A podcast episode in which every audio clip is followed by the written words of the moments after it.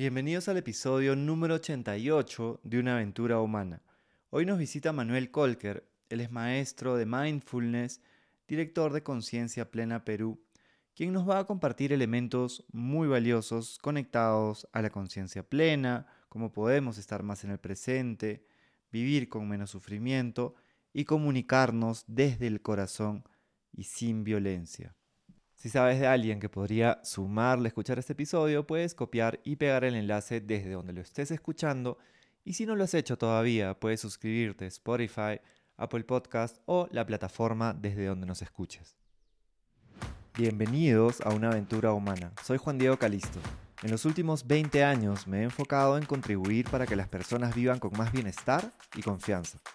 Una aventura es algo que está por suceder y que no sabemos cómo saldrá. En este podcast conversaremos con personas que viven conectadas con su propósito para inspirarnos de sus ideas, experiencias y hábitos. Cada uno de nosotros está en una aventura humana. No sabemos cuál será el resultado, pero podemos disfrutar el proceso y construir la vida que soñamos desde decisiones cotidianas. Empezamos. Bueno, Manuel, Bienvenido a una aventura humana. Estoy súper contento de que tengamos esta conversación. Eres un maestro que pude encontrar en la vida, que nos conocimos hace muchos años y, y desde el que he aprendido mucho de la vida y de la conciencia plena. Por eso agradezco tu tiempo y estoy bien, bien emocionado de poder tener esta conversación. Gracias, gracias. A veces no me siento por nada así, entonces lo tomo como una crema. es súper sincero. Yo recuerdo cuando, cuando no tenía aproximación al mindfulness, tú fuiste mi, primera, mi primer contacto, digamos, y, y tanto desde tus talleres como desde las sesiones que tuvimos individuales, pude irme conectando de una manera muy orgánica, digamos, con ese mundo y te agradezco por eso. Quería empezar pidiéndote que nos compartas un poco sobre el nombre del podcast, es una aventura humana, Y eso creo que tú lo reflejas también muy bien, ¿no? Esta vida que uno va construyendo desde el corazón, desde el propósito, a través de, evidentemente, entornos dinámicos, eh, con incertidumbre también. Y cómo en tu aventura humana bueno, primero lo que nos quieras compartir de tu aventura y segundo, cómo en esta aventura encuentras la conciencia plena y el mindfulness. Uh, a ver si puedo crear un resumen de, eso que no toma todo el tiempo. Em, ya, obviamente soy alemán, entonces no es como, quizás se escucha de mi acento, no soy peruano y eh, vivo en el Perú desde 2010 antes viví por siete años en Holanda, en un monasterio budista, y antes de eso en Alemania. Em, tengo ahora 51 años y em, si, si miro atrás a mi vida, obviamente en un lado puedo ver cómo mis decisiones han creado este rumbo, este camino y em, sí, aparentemente he decidido a, tomar este rumbo, esta vida, em, que cuando viví en Holanda pensaba voy a el resto de mi vida ser monje budista y nunca tener una familia y estaba súper contento con esta idea. Hasta de pronto todo cambió y hoy en día tengo una familia y vivo en otro continente y eh, hablo un otro idioma. Em, en el otro lado, a pesar que uno puede retrasear todo este camino a través de estas diferentes decisiones, se siente también como algo que solamente está pasando a mí. Y, y hay una fuerza mayor que, que me lleva y que Em, que no se siente por nada como mis decisiones, porque realmente cada decisión que tomo me sorprende. En este momento estoy hablando contigo y son como micro decisiones, todo lo que estoy diciendo son decisiones, y literalmente me sorprende que sale de mi boca. No tengo ninguna idea qué estoy diciendo o qué voy a decidir, decir. De esta manera no tengo em, como un orgullo o no tomo eso personal. Y hay esta ambivalencia en, en la vida que se puede, mejor dicho, una paradoja. Reconocer que todo es realmente basado en tu responsabilidad personal, porque tú decides, yo, cada uno decide y tiene que aprender a tomar responsabilidad. Si no aprendes a tomar responsabilidad para tu vida, vas a experimentar mucho sufrimiento. Ahora, tomando 100% responsabilidad, falta el reconocimiento del otro lado que realmente, ¿cuánto control tienes? No, es como, ¿estás controlando el clima? No, ¿estás controlando eh, cómo, qué dice tu pareja a ti? No, ¿estás controlando qué te pasará próximo año? ¿Alguien controlaba la pandemia? En realidad, la idea de control desde este lado, puedes decir meditativo, observador, es una ilusión. Y estas dos experiencias coexisten. Em, entonces, ya, mi vida parece una aventura que, ah, que en un lado estoy tratando a manejar tan bueno como puedo, que significa conscientemente alinearme a lo que entiendo es verdad y lo que siento proviene de este amor. Eso es mi lado consciente, realmente tratando lo mejor que puedo. Para el otro lado, estoy totalmente relajado porque quién sabe qué va a pasar. Me parece interesantísima esta, esta paradoja o, una coexistencia de, la incertidumbre con, con el... Hace poco vi una frase que me hizo mucho sentido, que con lo que tú dices eh, la veo de alguna manera, que es como gobernar tu energía. Eh, ser tú el que, el que el que a través de estas decisiones y de esta perspectiva hace lo mejor que puede dentro de esta incertidumbre sin apegarse mucho a algo eh, y sabiendo que hay pocas cosas en nuestro control. Sí, e, e, eso es el punto. Mejor no nos apegamos ni a una verdad, porque es verdad que tú puedes, digamos, tomar control de tu vida. Pero si te apegas a esta verdad que has descubierto, que yo puedo, yo hago, eso es mi responsabilidad, eh, termina siendo totalmente egoísta, egocéntrico, como yo, yo, yo, yo, yo. Y em, la otra verdad es también verdad que todo está ocurriendo. hasta mis propios pensamientos y emociones, todo aparece momento tras momento desde la nada. No tenía ninguna idea que, que voy a experimentar en el siguiente segundo. Ahora, puedo, en inglés, hold the space para los dos, o a veces vivo como malabares, las dos pelotas en el aire, sin agarrarme a una y decir, esa es. Em, entonces, cuando era más joven, pensaba que necesito descubrir la verdad y una vez cuando tengo la verdad, lo tengo. Es, es una cosa. Y eso chocaba constantemente con otras cosas que aparecieron o otras eh, perspectivas quizás o, opiniones y, lo rechazaba categóricamente porque no, no puede ser, porque yo tengo esta verdad. Pero si la verdad no es una cosa monolítica, es como, no sé si es verdad, estoy quizás utilizando algo que no es exactamente verdad, pero en la física, eh, no en la ciencia física, em, he visto algo cuando trataron a definir qué es luz. ¿Es luz? ¿Partículas? ¿No? Es como algo que vuela en una línea recta porque son partículas de energía o es una onda. Es energía eléctrica como una onda. Y pensaron, tiene que ser uno o el otro, porque no puede ser los dos.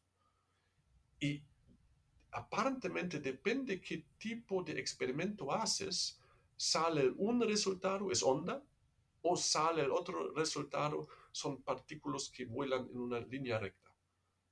Entonces, aparentemente es los dos, o ni uno ni el otro.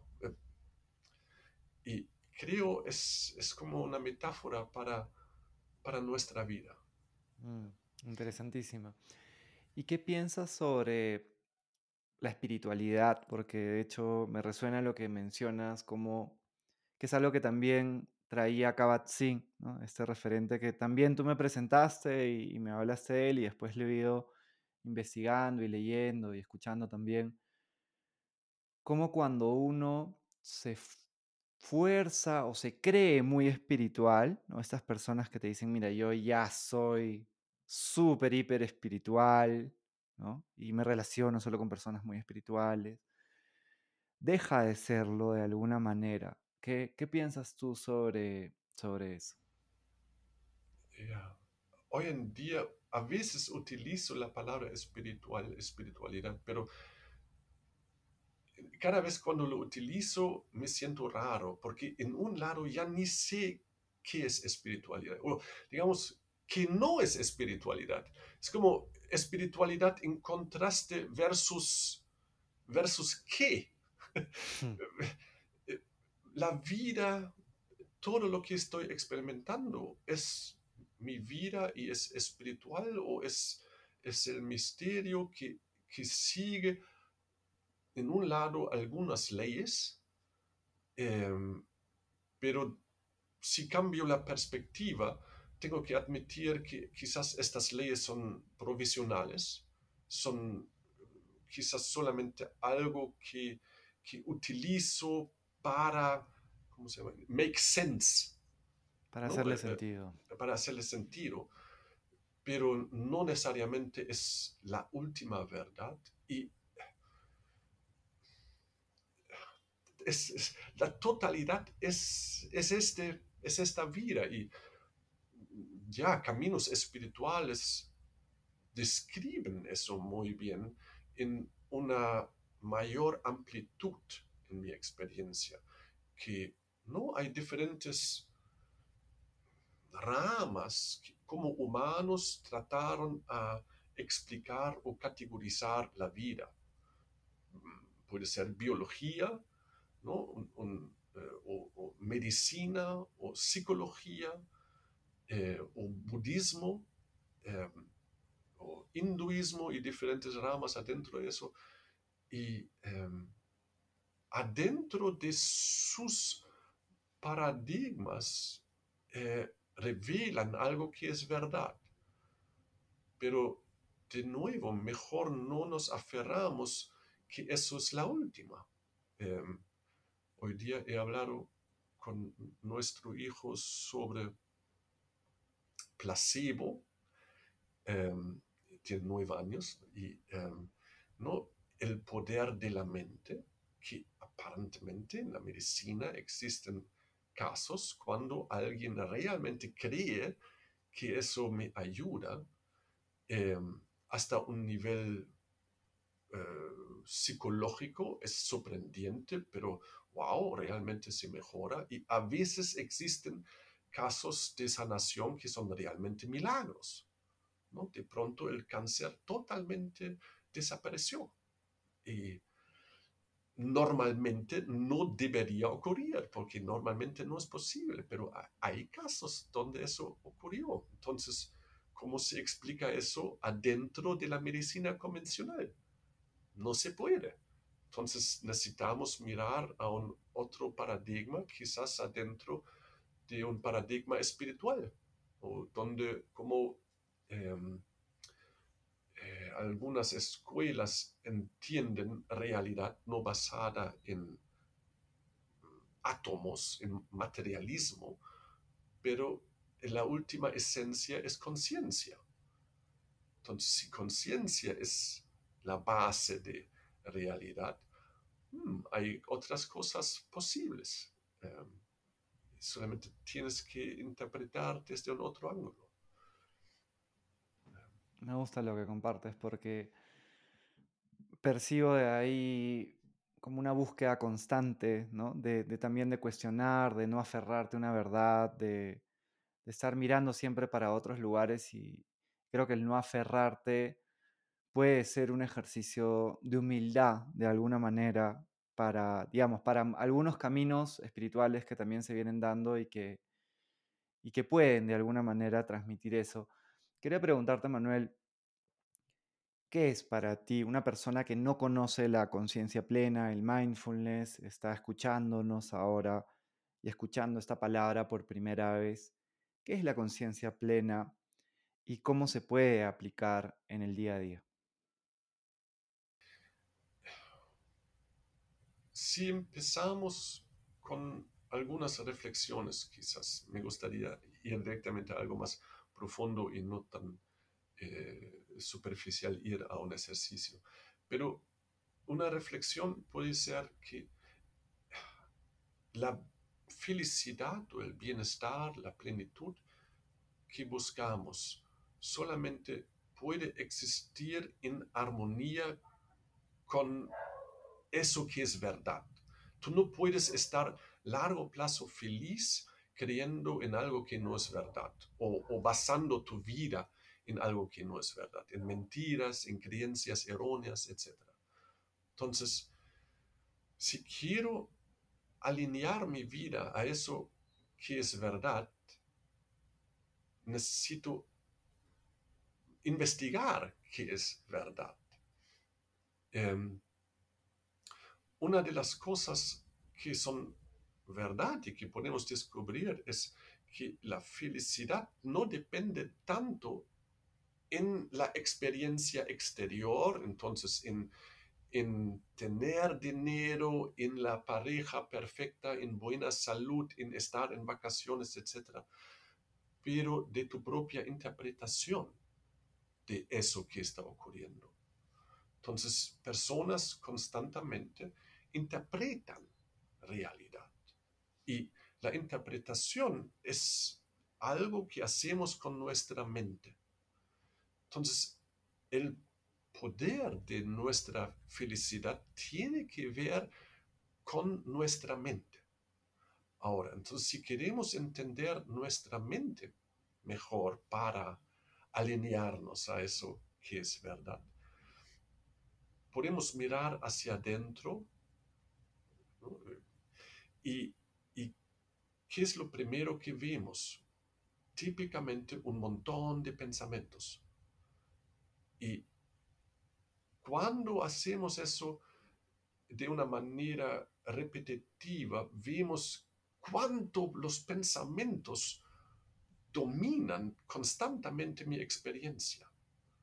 Que en realidad tenemos diferentes experiencias a la vez constantemente. Tenemos experiencias auditivas, visuales, táctiles, del gusto o el olfato y experiencias mentales, pero para la mayoría de las personas, todos los otros sentidos que nos ofrecen experiencias son mucho menos relevantes que eso que pienso.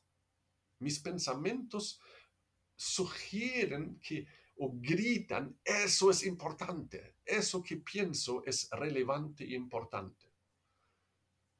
Desde tomar distancia se podría cuestionar, ¿por qué? ¿Por qué es eso que tú piensas más relevante que eso que tú escuchas o sientes o ves? Es solamente un otro tipo de experiencia. Pero lo que nos falta es tener esta distancia a los pensamientos. Estamos tan pegados a los pensamientos que pensamiento y yo y mi vida parece un, una misma cosa, un mishmash. Es la misma cosa. Entonces necesitamos aprender a tomar distancia de, de nuestras experiencias mentales y reconocerlas por, por lo que son. Es algo que tú piensas, pues. Y tú puedes pensar en hombre arañas ahora si quieres, o eh, en tu desayuno, o eh, lo que sea. No tiene ninguna relevancia realmente, es algo solamente lo que tú piensas.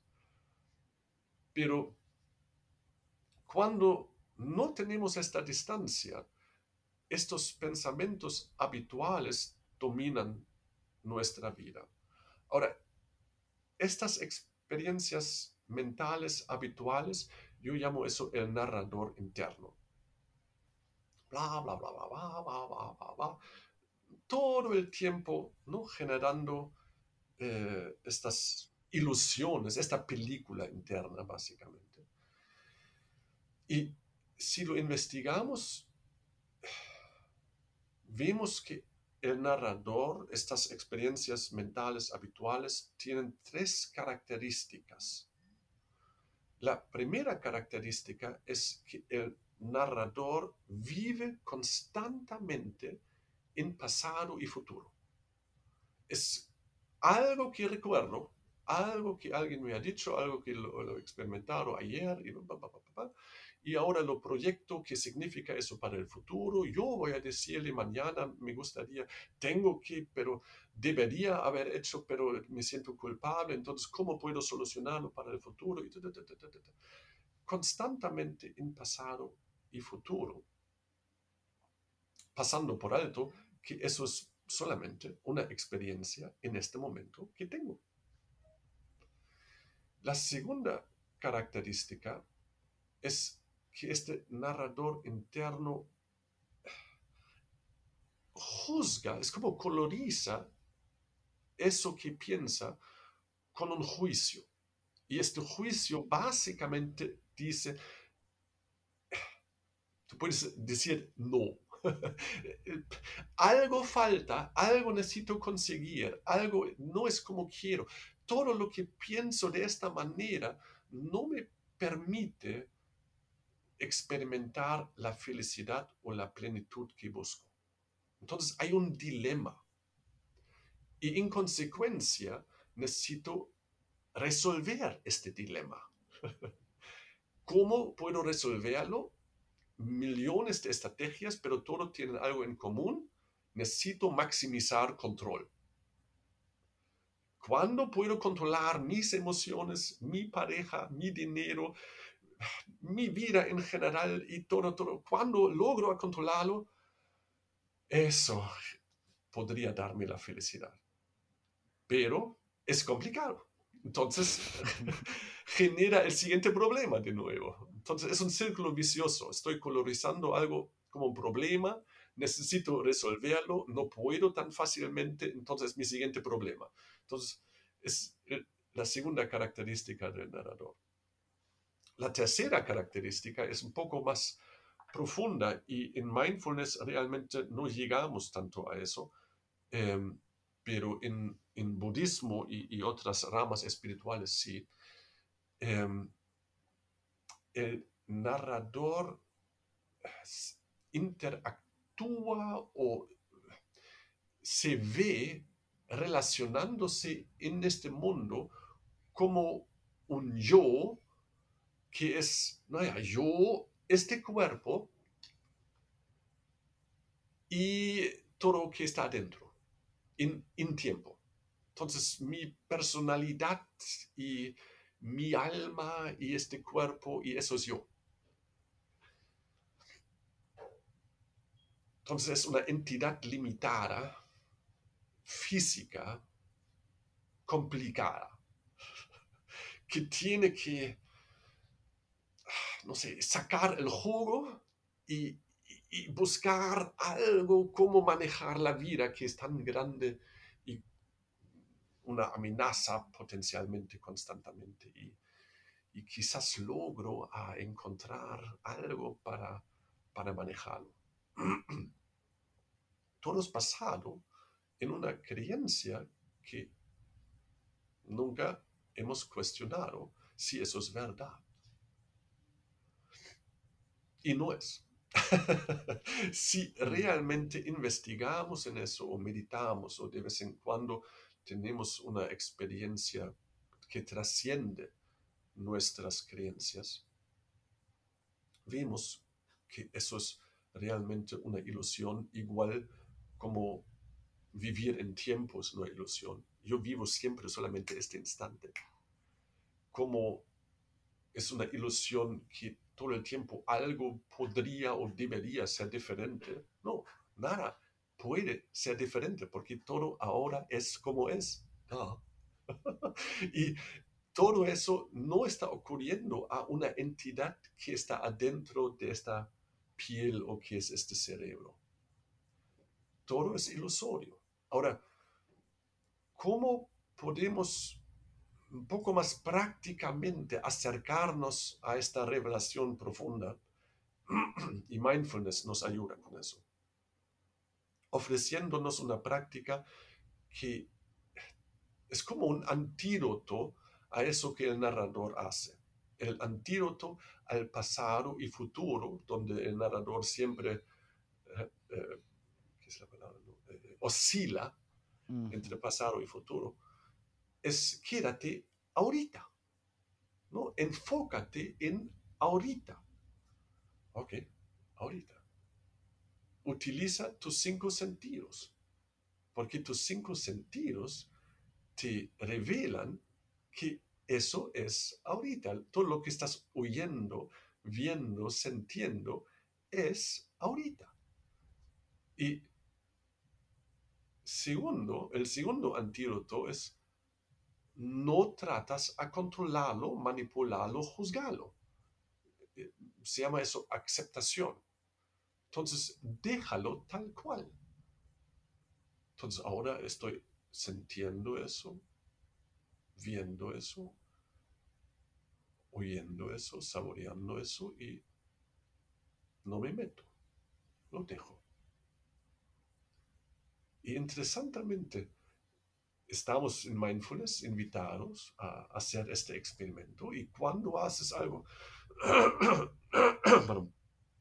de esta manera por un tiempo, digamos 20, 30 minutos, la primera meditación típicamente se llama el body scan, escaneo corporal, en lo cual estás invitado a solamente sentir las sensaciones corporales y escuchar mi voz guiándote por eso que tú sientes, no haciendo nada más. Y después de 20 o 30 minutos, algo energéticamente ha cambiado. Hay, hay paz, hay tranquilidad, hay un tipo de bienestar que ni sabes exactamente de dónde viene, porque no pasó nada. Y eso es la, quizás la primera vez para muchas personas es como poner tu pie en la puerta. Tienes tu pie en la puerta hacia un cambio de un paradigma.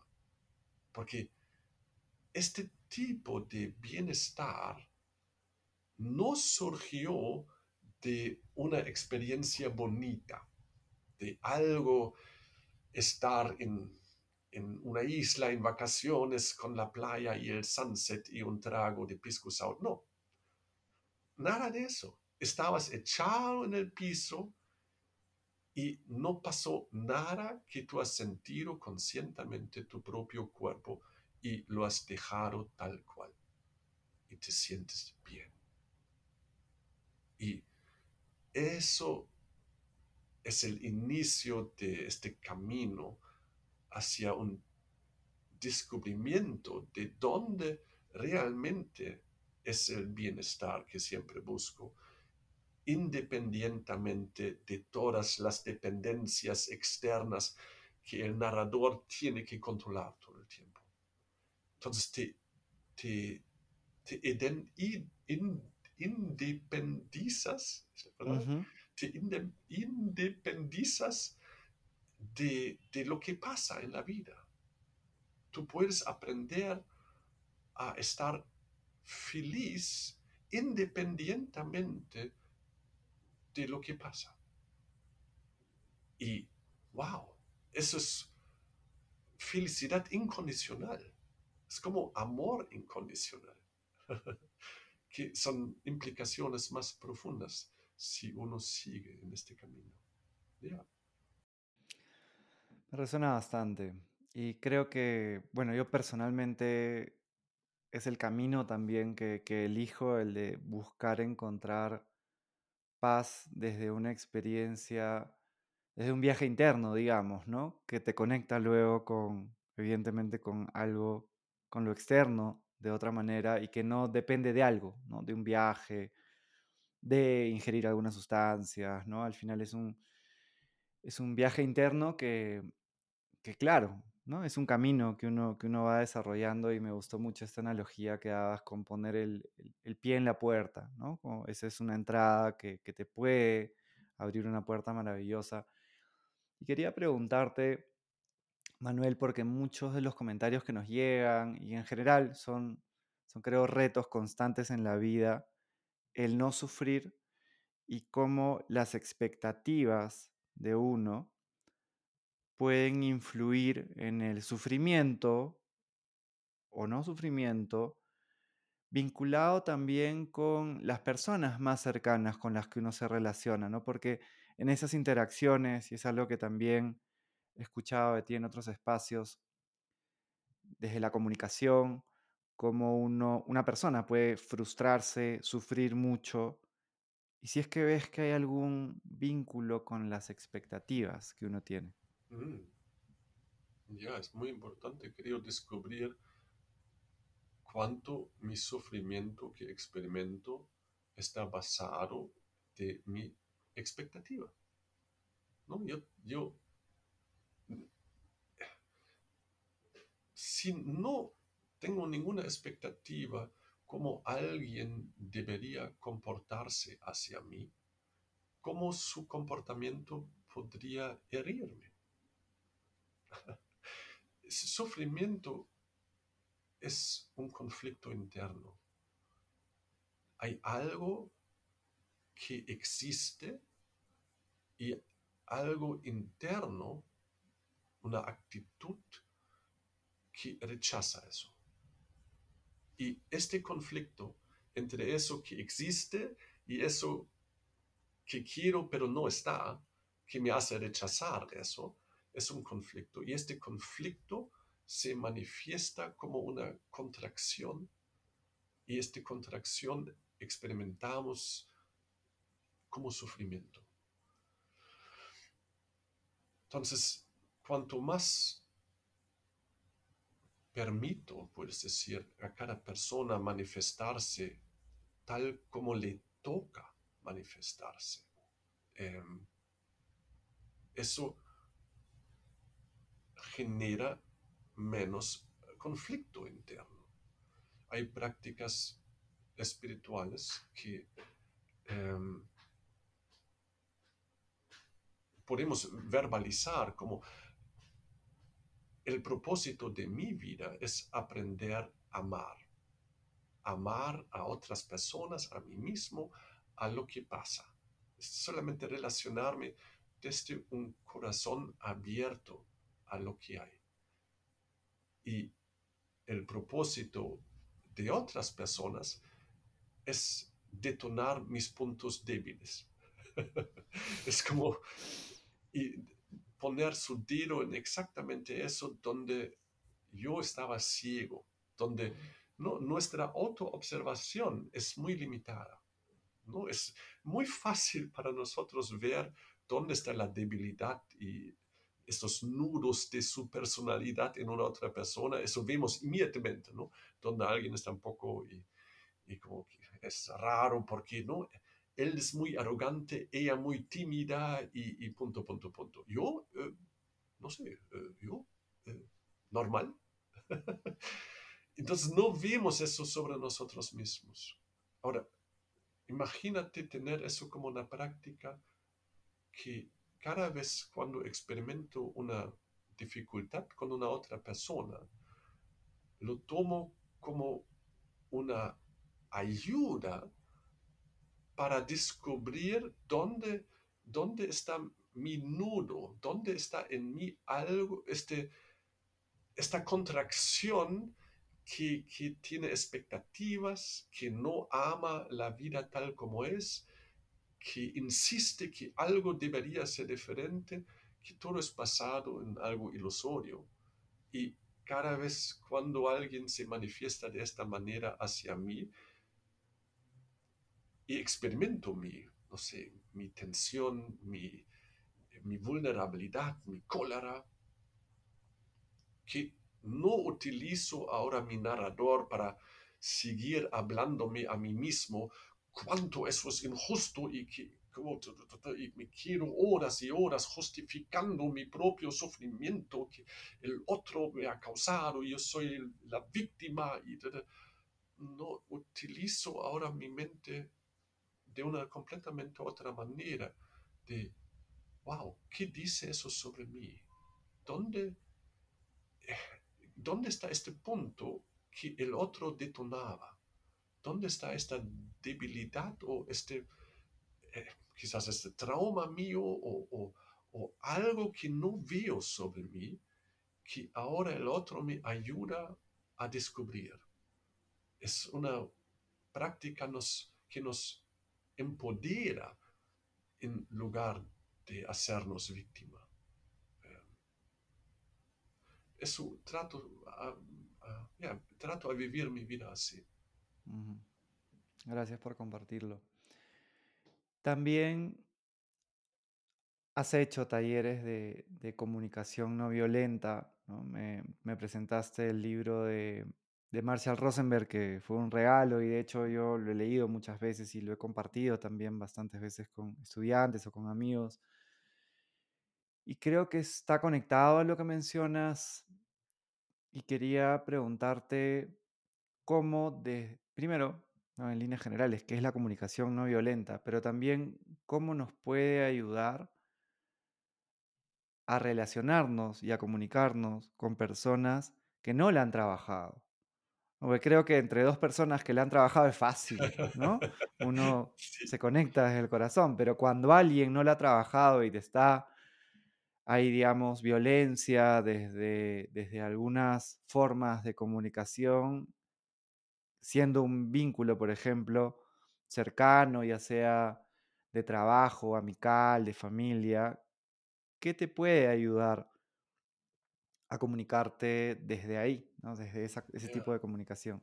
Sí, estoy muy agradecido también haber descubierto o que alguien compartió esta Mm, manera de, aprender a comunicar diferentemente y interpretar comunicación en general de una otra manera, ¿no? Eh, me ayudaron mucho y sigo practicándolo. Em, em, es un modelo, de nuevo, ¿no? hablando sobre diferentes modelos, que describe desde esta perspectiva eh, la realidad de la comunicación y lo que está atrás de la comunicación de una manera que pueda ayudarnos mucho a, desarrollar empatía para el otro, para uno mismo y de ahí relacionarse de una manera amorosa que, genera completamente otro vínculo.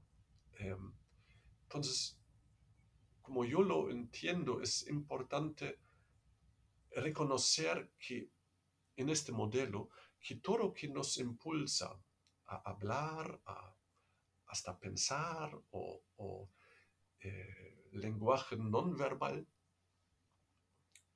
em, actuar, trabajar, etc. Todo lo que nos impulsa es la búsqueda por cumplir necesidades universales todos somos iguales en este aspecto como humanos porque buscamos cumplir necesidades universales. Y se puede hacer una lista de cuáles son estas necesidades.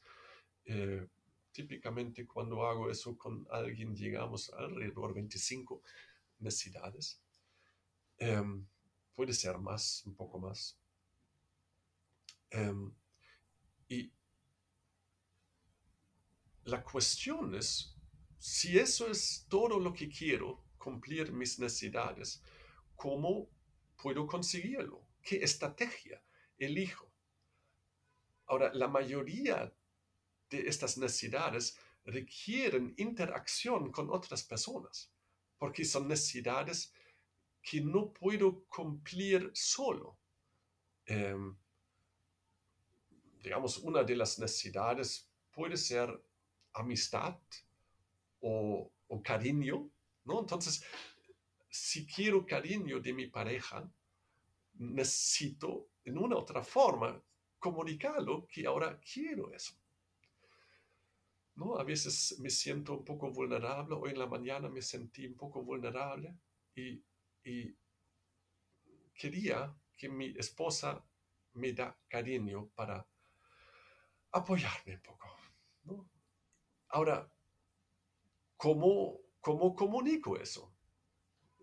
Yo puedo solamente pensar que ella debería darse cuenta, y porque ella me conoce, porque yo soy su esposo, entonces debería darse cuenta y ahora solamente venir. Típicamente no funciona muy bien. Em, yo podría demandarlo, ¿no? Es como, oye, ¿también puede ser un poco más cariñosa? He tratado varias veces, no funciona muy bien.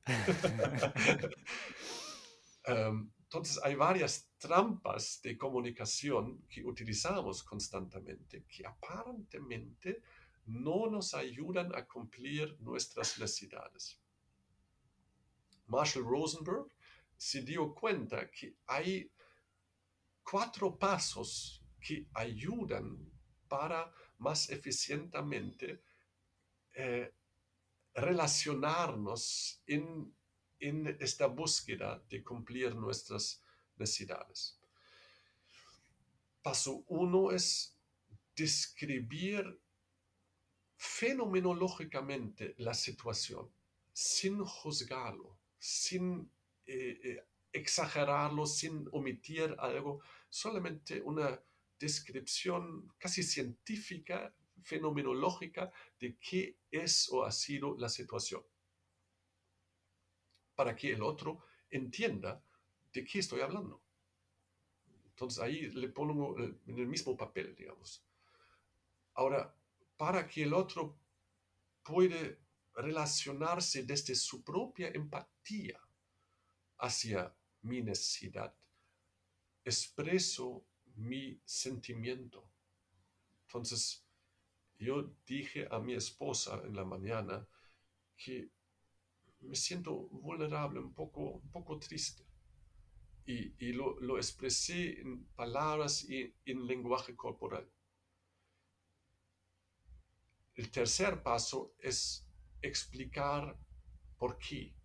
Es básicamente describir um, lo que pasó y qué necesidad trato a cumplir con eso. Y el cuarto paso es una petición. Entonces, también una petición que no es una demanda o exigencia, pero que deja al otro libre a cumplir mi necesidad porque, porque quiere, porque me ama, porque empatiza corazón a corazón. Y mejor que mi petición es muy precisa, que puedes ahora darme punto, punto, punto. Y de ahí lo dejamos libre al, al otro a cumplirlo o no. Porque a veces puede ser que el otro dice, ahora no tengo tiempo, o no, no me apetece, o no sé. Y que no castigamos el otro, mm, que malo, yo no voy a ayudarte tampoco. No, solamente, ok, cada uno es libre a, actuar como quiere desde su corazón. Em, hay obviamente más que se puede compartir desde la comunicación no violenta, pero eso sea quizás lo más básico y em, es más fácil cuando el otro practica comunicación no violenta también, pero obviamente casi nadie hace, entonces Cuando alguien habla a nosotros desde su modelo de comunicación como ha aprendido típicamente de sus papás, diciendo, tú nunca me das cariño, en lugar de engancharme con esta energía de, "Oh, no, nunca, ¿qué quieres decirme con eso? Yo siempre, no, es, a ver, ¿puedo darme un segundo autoempatía? Porque era una crítica y me duele y me casi me provoca ya desde rabia responder, pero ok, ahí ayuda mindfulness. Por momento parar. Respiración y intuir que eso que la otra persona estaba diciendo como una crítica aparentemente agresiva es eh, realmente una expresión de su dolor que experimenta por una necesidad no cumplida. Y lamentablemente todavía no ha aprendido, en este momento al menos, de expresarlo de una manera más coherente, pero expresó eso desde su modelo de comunicación, como lo ha aprendido, que aparece agresivo. Pero en verdad es un dolor que la otra persona tiene.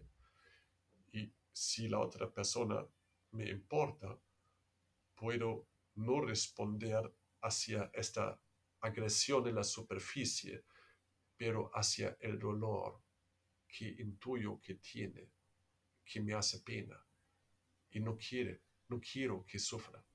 Entonces respondo desde empatía, que es desafiante. Ujú. Súper interesante. ¿Y qué pasa cuando, porque la comunicación no violenta, me ha encantado lo que nos has compartido y la forma en la que la has eh, transmitido para que la podamos visualizar, es dar desde el corazón, ¿no? Comunicarte desde el corazón. Y cuando tú te comunicas desde el corazón, también estás vulnerable. Eh, ¿Dónde entran los límites ahí? Porque una persona quizá está, no, hay creo que muchas reflexiones interesantes alrededor de la empatía y de cómo incluso hasta tiene límites, ¿no? Porque nos podemos afectar y lo que tú decías, la autoempatía también.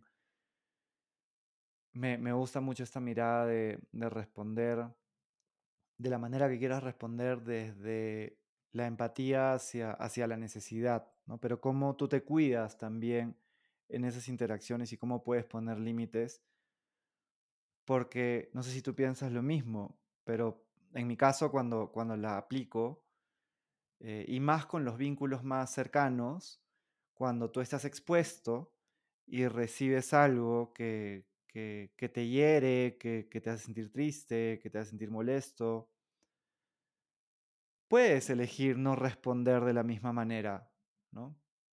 Pero al mismo tiempo también creo, no sé si tú crees lo mismo, que es importante poner algunos límites que cuiden tu corazón de alguna manera.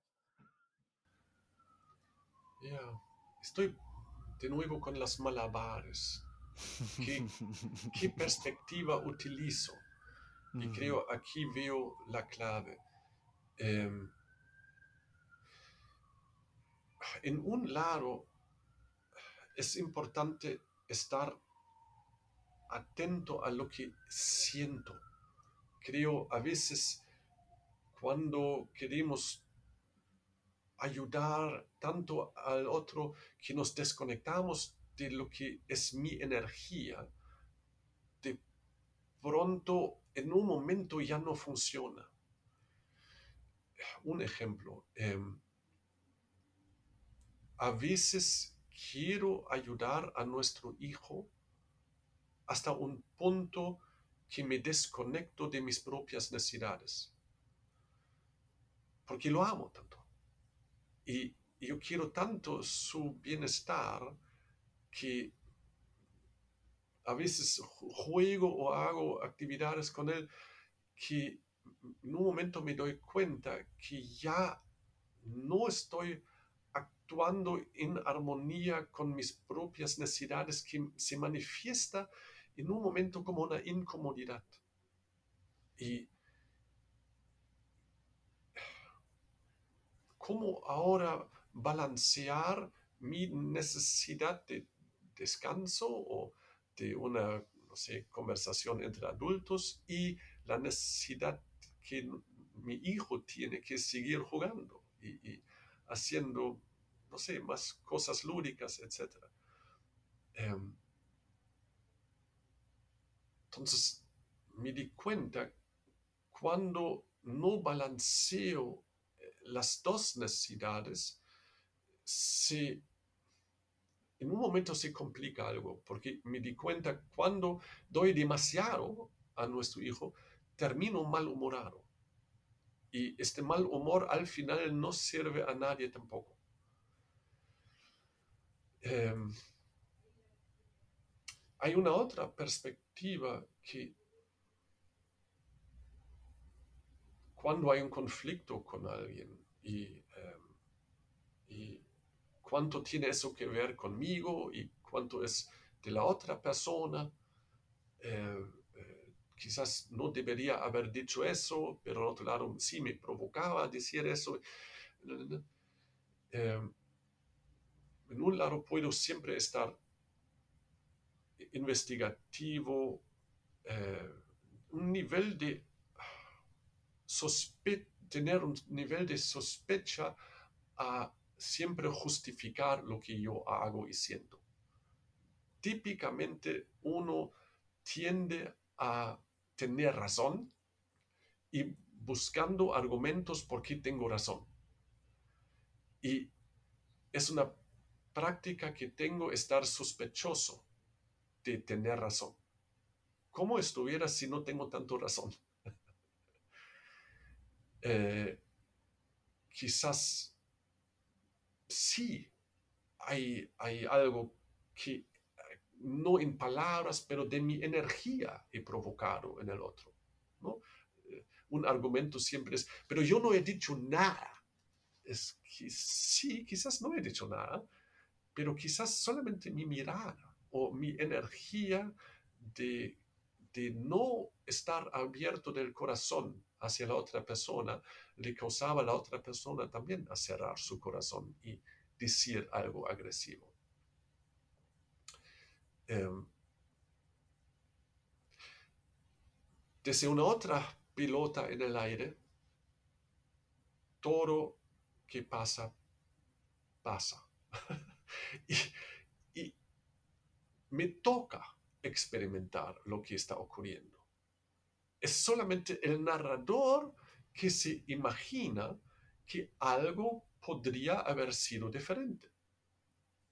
No, nada puede ser diferente. Todo al final son energías impersonales ocurriendo. No hay nada personal en eso. Entonces es un error tomar eso muy personal y, poner un límite hasta aquí nomás, porque no, no, no hay aquí nomás, porque no hay un yo que es aquí adentro. Hay la totalidad de la vida es yo. Y poner un límite solamente tiene sentido cuando me identifico como alguien que aquí es yo que tiene necesidades. Pero desde esta perspectiva es una ilusión, es erróneo. Em, entonces, ¿para qué poner un límite donde no hay límites? Em, es súper interesante lo que, lo que trae. Estaba pensando como en ejemplos así también míos, cercanos, eh, por ejemplo, ¿no? Y creo que, porque esa es una pregunta que a veces escucho con la comunicación no violenta, creo que para comunicar lo que es importante para ti, para empatizar con el otro, para poder relacionarte mejor, es valiosísima. Eh, normalmente las preguntas que he recibido en, espacios donde le he compartido vienen justamente con los límites, ¿no? Como que límites que tienen que ver con valores también a veces. Por ejemplo, eh, una, una amiga cercana en el pasado tuvimos un desencuentro y, me dijo cosas, me, levantó la voz y me dijo cosas que para mí fueron, eh, que me lastimaron, digamos. ¿No? Lo conversamos después y yo le dije, mira, traté de usar la comunicación no violenta, ¿no? Fue, mira, pasó esto, me sentí así, me sentí triste, me sentí molesto por esto. Entonces lo que te pido es que la próxima vez que haya un momento de tensión, que eh, por favor no levantes el tono de voz y que, y que lo conversemos en otro momento. Y yo ya podía intuir, porque a veces es algo que suele pasar, que cuando hay un conflicto, después la persona se va y lo esparce y lo comenta. Y para mí eso choca con mis valores. Te diríamos, mis amigos cercanos, yo no hablo mal de ellos. Bueno, no, no me gusta hablar mal de nadie, pero no hablo mal de ellos a sus espaldas. Para mí eso contradice mis valores y mi esencia. Entonces yo le, le pedí, por favor, si tienes algo que decirme, dímelo ahora, ese es el momento. O dímelo después, pero dímelo a mí, por favor, a nadie más. ¿Qué me enteré después? Que algo estuvo comentando y bueno, eso ya, digamos, a mí me hizo poner el límite. No es como, ay, no, yo le tengo mucho cariño y le tengo mucho agradecimiento, pero ya la, la, se distanció, digamos, el vínculo eh, fue mi manera en ese momento de poner límites porque a mí no me gusta tener cerca a alguien que yo sé que puede estar después. Para mí es como una traición a los, a los valores también de la amistad y de la valoración hacia el otro. El, como que yo después vaya y hable mal de ti frente a otra persona. ¿no? Es algo que no se me ocurriría. Eh, y si tengo algo que decírtelo, te llamaría y te diría, Manuel, ha pasado esto. ¿no? Eh, quería comunicártelo. No te lo voy a decir perfecto, probablemente, pero haré mi mejor esfuerzo y a partir de ahí nos encontraremos. ¿Qué piensas de, estos como límites que a veces tienen que ver con necesidades que también tienen que ver con valores? Sí, sí, y me, he puesto ahora en tu situación y supongo eh, hubiera respondido de una manera diferente, pero también de nuevo a ver malabares, diferentes perspectivas eh, hubiera, supongo, también aprovechado de investigar cuánto dependo de lo que otros piensan de mí, ¿no? cuánto me eso afecta. Entonces, que eh, en un lado es raro, porque un pensamiento mío. Si tomo, tomo, un pensamiento sobre ah, qué lindo es este día o, que los políticos deberían cambiar, es, es algo que aparece en mi mente y no tiene ninguna, no, no se quiera, es una nube en, en el cielo pasando. Entonces, como para mí mis propios pensamientos no tienen mucha relevancia, ¿por qué este pensamiento de una otra persona tiene relevancia para mí? No es como, es un pensamiento, ya. Y entonces aparentemente ahí hay una incoherencia y que podría ayudarme a clarificar algo donde todavía no, no veo la realidad en todos los aspectos coherentemente. ¿no? Hay, una, hay un residuo de mi modelo antiguo de realidad, qué importante es que piensan de mí, porque yo soy una persona, no, no soy esta persona que otros piensan, ni soy eso que yo pienso de mí. Entonces, que, totalmente irrelevante realmente, pero si detecto que en algunos momentos me parece relevante, es como, ah, mira, mira tú, ahí hay algo que no, no me di cuenta todavía interesante. ¿Y ¿qué, dice eso más? Entonces, ¿qué, ¿por qué, qué está la identificación con pensamiento? Etcétera. Em, una otra experiencia repetitiva que tengo en la vida es que pedir a alguien algo que no nace de su corazón, no va, la persona no va a poder cumplir. Em, entonces, me gustaría pedir a un montón de personas muchas cosas, pero yo ya sé que no va a poder cumplir. En Santo Hilaria tengo un vecino que, eh, que creo todavía tiene que aprender varias cosas de la vida y su forma de divertirse es estar con amigos, alcohol y música full volumen constantemente, día y noche. Yo sé cuando le, diría, nunca más, yo no quiero escuchar tu música, apágala ya para siempre, no va a poder cumplir. No hay forma de que esta petición va a entrar en él como, ah, ya, creo tiene razón, mejor ya no.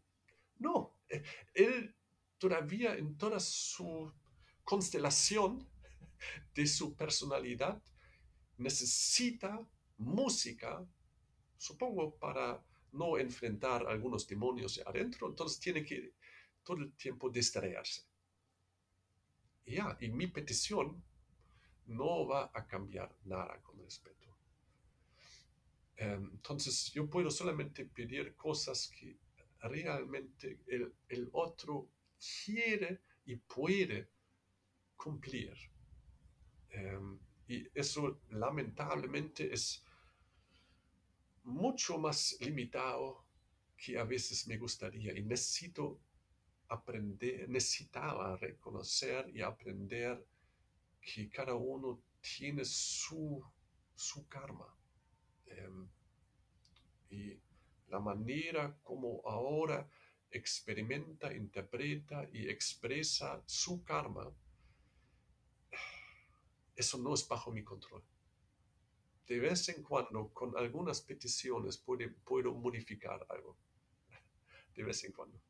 Pero por la mayor parte no es súper interesante lo que mencionas, porque creo que se conecta mucho la comunicación no violenta con las expectativas también y con la conciencia plena y con la empatía de mirar al otro no desde un pedestal, ¿no? No desde, ah, mira, yo soy superior, yo soy inferior, lo que sea, que, a ver, hay una tendencia igual, sabemos, humana, siempre como estarte moviendo, ¿no? No estamos hablando de un, de un escenario perfecto, pero mirar desde la empatía hacia el dolor, pero también mirarte con empatía hacia tu dolor y a partir de ahí saber que, que hay algunas cosas que, que, una persona te puede dar, hay otras que no. Eh, ver la intención también creo que es valioso, es algo a lo que yo trato de volver si sé que hay una intención de amor atrás, eh, por más de que venga con mucho dolor, eso me puede ayudar en algunos,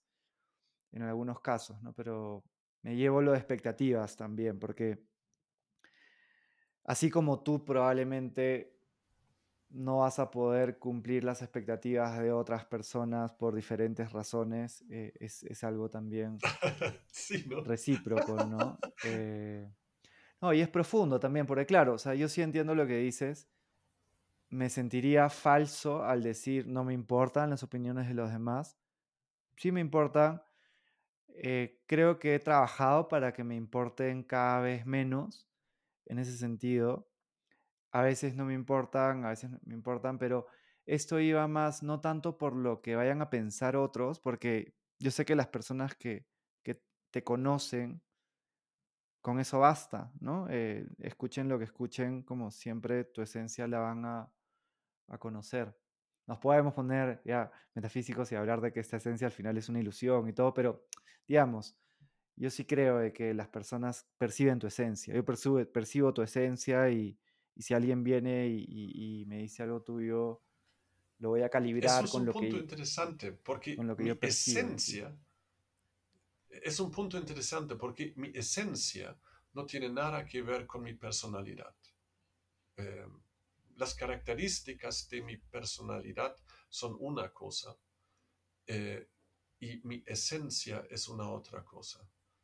Y eso que permite empatía, amor, compasión, es la intuición de la misma esencia. Es cuando miramos, por ejemplo, a los ojos, ¿no? Si dicen a veces los, los ojos son la ventana hacia el alma, hacia la esencia. Ah, hay algo como mágico en, en una mirada profunda en los ojos porque siempre tú reconoces que el otro es más allá de su personalidad. Hay, hay algo mágico abierto y uno se reconoce en el otro. Em, y cuando investigamos o cuando tenemos una comprensión más profunda, vimos que eso que vimos en, en el alma de un otro es mi propia alma, que propio alma. Entonces es mi, mi, mi misma esencia que, que, que, eso es que nos permite sentirnos conectados, eso es que, que nos hace actuar desde amor. Em, entonces, creo es importante que no nos identificamos exclusivamente a través de nuestra personalidad. Em, recuerdo hace años cuando tenía mi última eh, sesión de psicoterapia, de pareja en este caso, em, ocurrió algo que para mí era significativo, como un, quiebre, como, como si manifestaba por la primera vez en, en, el mundo algo que interiormente ha crecido sobre muchos años, que, que la psicóloga en un momento descubrió algo en la personalidad de Manuel que le causaba a decir algo como, oh, oh, oh, Manuel, aquí tenemos un tema y sugiero que tomamos quizás tres o cuatro sesiones individuales, ¿no? Reservamos eso para clarificar este punto, por favor. Y yo por la primera vez en mi vida sentí, no, no, es como, sí, claro, puede ser un tema, pero sabes que eso no es que es yo. Yo soy esta esencia. Y también sabes que yo siempre para el resto de mi vida voy a tener algo en mi personalidad que es imperfecto. Mi personalidad nunca va a ser completamente resuelta. Y, y me di cuenta que por la primera vez comunicando eso a un experto, la psicóloga, decidí, tenía claro que que sí quiero trabajar con temas en la personalidad como he hecho toda mi vida, pero creyendo que eso es yo y eso tengo que ser, planchado para, para estar bien, es una otra ilusión. Siempre va a ser algo, como en la vida siempre va a ser algo imperfecto. Pero la perfección este, esta plenitud que buscamos no viene desde la perfección de la vida exterior ni de la perfección de mi personalidad. Quiero mejorar la vida, quiero mejorar la personalidad, pero mi trabajo más fundamental es vivir desde la esencia que es plena, que ya está la felicidad, la plenitud.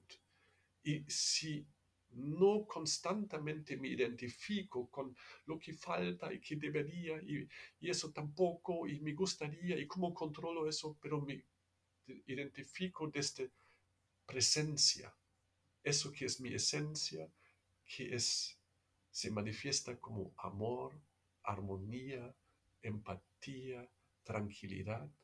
Si me identifico más como eso, ya estoy donde el narrador constantemente trata a llegar.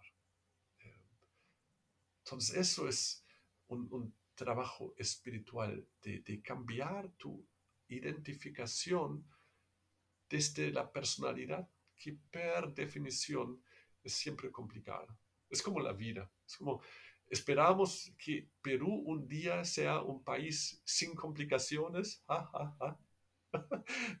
igual podemos trabajar para que todo sea mejor en el Perú, pero no con esta expectativa. Nunca será. Y, Totalmente. y Manuel tampoco como personalidad. Hace bastante sentido lo que, lo que comentas y se me viene como esto de mirar, mirar las esencias con, empatía y, comunicarnos desde ahí. De hecho que, bueno, y solo para, para cerrar la idea que te estaba comentando antes, y, creo que eso es lo bonito de la vida, ¿no? Como, como podemos pensar diferente y podemos pensar similar, ¿no? Y podemos como encontrar, crear algo juntos en ese contexto. Creo que también estamos como muy poco acostumbrados a, a pensar diferente en sociedad, en, en relaciones. O si no piensas como yo, uff, ¿no? Ya, ya se siente a veces algo. Sí, y yo la verdad lo, o sea, lo relacionaba lo anterior con valores. O sea, yo sí soy muy... Eh, no es que me aferro, pero sí como mi núcleo más cercano, por ejemplo, la reciprocidad para mí es muy importante. Y no es recibir exactamente lo mismo que doy, pero es saber que la otra persona va a estar para mí de la forma que pueda estar cuando, cuando las poquitas veces que, que yo recurra a ella y que yo voy a estar para esa persona. Y, y cuando eso, digamos... Ahí tenemos eh, expectativas, ¿no? Sí, tal cual. Pero es que creo que la vida también es... Porque me sentiría falso el decirte que no tengo expectativas. Eh, desde mi presente, hoy, 2023, sí trabajo en, calibrarlas, ¿no? Sí. Y, en, y en, siempre, siempre calibrarlas cada día, y yo también calibrarme, y yo también mirarme, y yo también trabajarme, y yo también cuestionarme. Pero se aumenta la expectativa si yo me identifico como alguien que cumple constantemente estas, e, estos valores. Y yo realmente no me identifico tanto como como alguien que es tan buena persona siempre. Para mí es casi al revés, es como cuanto más me conozco, más veo qué falso, qué egoístico, qué, qué egocéntrico, qué complicado soy. Entonces, tengo, sí tengo valores y quiero, pero veo como cuanto más investigo y más me sensibilizo hacia eso, más veo cómo estoy fallando constantemente. Y reconociendo eso, ¿cómo puedo culpar a un otro a fallar? Me parece una conversación fascinante y, también creo que siempre podríamos seguir profundizando. Eh, por ejemplo, ¿qué es bueno? ¿Qué es bueno? Para mí, una persona buena es una persona que imperfecta, es una persona que se equivoca, es una persona que, que de repente un día hizo todo mal, el día siguiente hizo todo bien y, va tratando, trata, ¿no? Trata con lo que tiene. Eh, de repente para otra persona alguien bueno es alguien que no se equivoca, de repente para otra persona alguien bueno, pero em, me parece súper valioso y es algo que siempre, me acuerdo una vez en un ejercicio donde tú me estabas haciendo escuchar los sonidos, me decías, ¿y qué escuchas? ¿no? ¿Y qué escuchas? ¿Y qué es eso? ¿no? Como para llegar a que al final es una interpretación, pero al mismo tiempo los, vecinos, los ruidos del vecino te molestan, ¿no? O sea, es, una paradoja y, y, cómo con esa paradoja vas haciendo estos malabares eh, desde, desde un yo imperfecto que quiere siempre eh, dar su esencia de, de la mejor manera posible. Y quería cerrar, Manuel, con, si es que te imaginaras que te está escuchando el Manuel de 12 años. ¿no? Eh, ¿Cuando tenías 12 o en 12 años? cuando tenías 12, ¿no? Como un consejo para tu hijo en, en tres años. Pero imaginándote a ti, que te, estás, te está escuchando ahorita el Manuel de, de 12, 13 años, ¿qué consejo le darías o qué idea, perspectiva, comentario que le permita navegar esta aventura humana que se le viene con un poco más de, quizá tranquilidad o confianza. Mm, justo confianza. Em.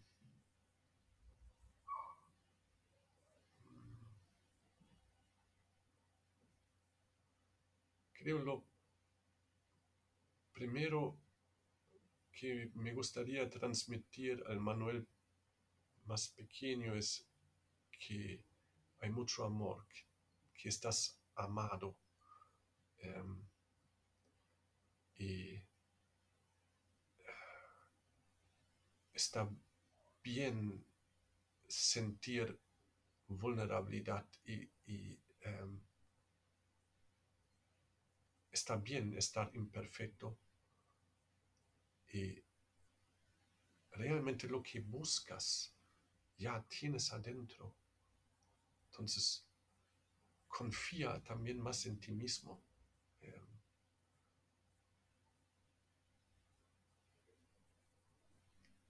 No necesitas tanto a modificarte y, esperar y, tratando. Puedes relajarte y, admitir a ti mismo que tú sientes todas estas cosas y cuando lo permites, atrás de eso encuentras lo que estás buscando. Hmm. Bonito. Gracias por compartirlo. Y quería agradecerte también por, por compartir tanto, con tanta generosidad. Eh, yo siempre aprendo de ti, en esta conversación también, también he aprendido y, me llevo mucho esto de cuestionar, ¿no? De siempre cuestionar, de, de, no apegarse a una verdad, a una idea, a una esencia, ¿no? Y que estamos cada día en un proceso de, de crecimiento y de, y de navegar esta aventura eh, perfecta desde nuestra imperfección también humana y desde nuestra esencia. Eh, muchas gracias Manuel y, gracias también por lo que haces, ¿no? porque lo he vivido de primera, de primera y de segunda mano, porque también hay personas que, que he recomendado para tus talleres y que, y que les ha sumado mucho. Entonces gracias por lo que haces también quiero mucho. Muchas gracias, Juan Diego. De verdad, de mm. corazón. Yo también te quiero mucho, Manuel. Un abrazo muy grande. Espero que este episodio haya generado valor en tu vida de alguna manera. Y también quería contarte que ya salió mi primer libro de bienestar y crecimiento personal. Se llama Tu aventura humana. Y lo puedes encontrar en nuestras redes sociales o también en tuaventurahumana.com bien acompañado con un tour mundial que voy a estar en diferentes ciudades de América Latina, también en Estados Unidos, en España, en Costa Rica, en Chile. Y a través de este tour vamos a compartir una experiencia muy especial que espero tengas ganas de ser parte. Gracias por escucharme. Hasta pronto.